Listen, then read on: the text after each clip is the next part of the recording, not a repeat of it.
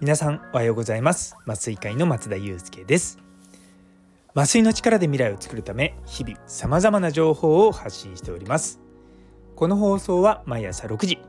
ちょっと変わった麻酔会が日本の医療を元気にするため普段考えていることをシェアする番組となっております。本日は気づいていない心の声の探り方。ということをテーマにお話ししたいと思います。よかったら最後までお付き合いください。というところでいやー月曜日ですよ。あのー、週の始まりなので皆さんもまだまだ意欲的 だと思いますので私もまだまだ意欲的なので今日はですねビジネスっぽい話をしようと思います。っていうのもあのー、私が今やっている仕事は、まあ、病院で働いてるだけじゃなくて、まあ、コンサルティングみたいなことを、あの、少しずつ今始めてます。でその中で、まあ、相手の方いわゆる俗に言うクライアントさんが何を考えてるのかとかそういったニーズとかっていうものをこういろいろとこう深く考えていく中でその相手が欲しいと思ってるものをあげるの差し上げるんじゃダメなんだなっていうことに最近気づいたんですね。で人間って自分が思ってる以上に自分のこと分かってないんですよ。それは私もそうです。で自分がこれが欲しいって例えば思っててもじゃあなんでそれが本当に欲しいの？って言われるとえ？って言ってうまく説明できなかったりするじゃないですか。まあ例えば私の場合はですねあのまあ、洋服が好きなんですね。でじゃあなんで特定のブランドの洋服が好きなのでなんでそこの洋服をいつも買うのかっていうと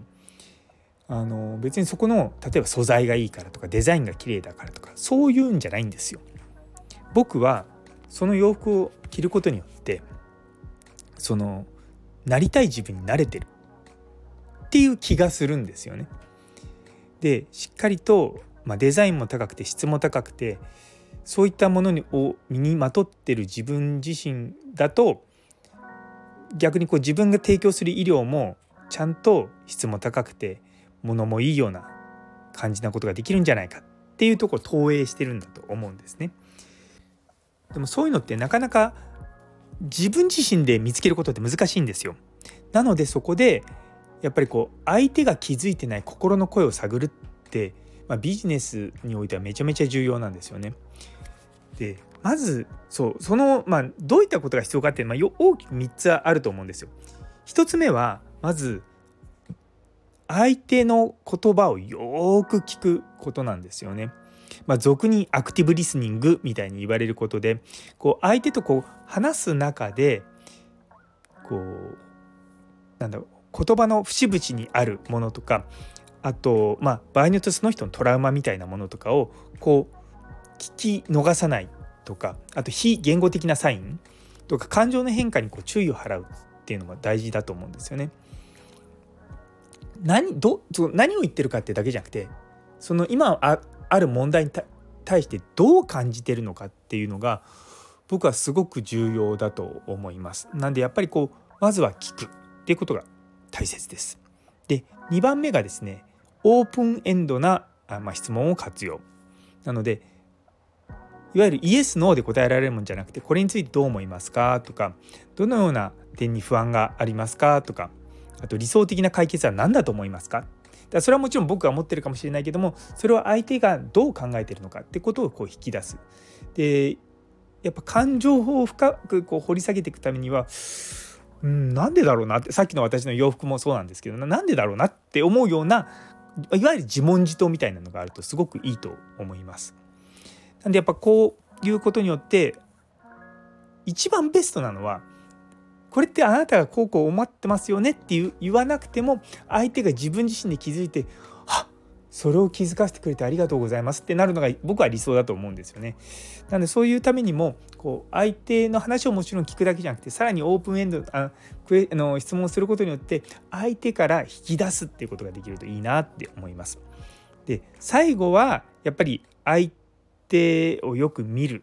っていうこととちゃんとフィードバックをするっていうことだと思うんですよね。あのそやっぱコンサルティングとかするとやっぱり自分がこうこうこうですよっていうだけじゃなくて相手がそれで動いてもらわないと、まあ、成果につながらないんですよね。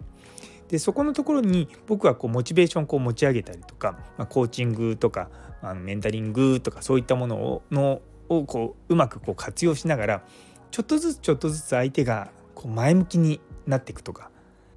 変化に対して、まあ、積極的になっていけるようにしていくっていうのは大事だと思います。でそういったことをしながらですね少しずつこう相手の本当のまあ願望とかまあ、言葉悪く言うと相手の心を丸裸にするみたいにできるといいんじゃないかなっていうふうに思うんですよね。で私自身あのいろんな人の、まあ、コンサルティングとかあとは、まあ、教育とかそういったことをやっているのででもちろんそれと同時に自分自身もその教育を受けたりとかあのコンサルティングを受けたりとかしてます。でその中でやっぱり一つ一つこう身についてきたものっていうものをこう考えていくとやっぱりこう相手のまだ言語化できてない願望っていうのがこう浮き彫りになるとすごく相手あの向こうにとっても取れ高が高くなると思うんですよね。そういう形で、まあ、相談しながら、まあ、物事をよくできたらなというふうに思っております。いやなかなか難しいですね。で友人にはビジネススクール行った方がいいよとは言われたんですけどもまああの皆さんもご存知の通りちょっとですね私自身の教育に使える、まあ、資金的なものとかあと、まあ、時間的なものも若干あるので、まあ、そこはちょっとだけうっと思いながらやりたいけどちょっと我慢しないとと思ってですねあの我慢しながら勉強してます。僕結構そういうの嫌いじゃないんですよね。あのもちろんこっちを行けば最短の道っていうところがあると思うんです最短で速いし効果もあるって道だけども多分僕が行ってる道ってちょっと茨っぽいしかも成果に結びつくのにちょっと時間かかるっていうの分かっていながらそっちをあえて選ぶみたいなことはよくするのでまあそれもね性格なのかなとか思ってます。なんで皆さんもこう自分は何でこれをやってるのかとか自分のまあ、なんでこの仕事を選んでるのかとかそういったことをたまにこう思い起こして自分の心と向き合うっていう時間をね取るっていうのは非常に重要ないんじゃないかなと思っております。というところで、えー、最後まで聞いてくださってありがとうございます。昨日の珍しく考えがまとまらないという放送にいいねをくださった中村先生、岡プラスさん、ゆいつむさん、佐藤先生、アネソニ先生、エレーヌさん、さやもさん、夢のママさん、さらにコメントくださったもみじさん、どうもありがとうございます。さらに、今日はですね、1名フォロワー増えました、ジョージさん。あの、鴨頭さんのコミュニティの中で、絶対的な、まあ、王者として君臨されてるジョージさんにフォローしていただきました。どうもありがとうございます。引き続きどうぞよろしくお願いいたします。というところで今日という一日が皆様にとって素敵な一日になりますように。それではまた明日。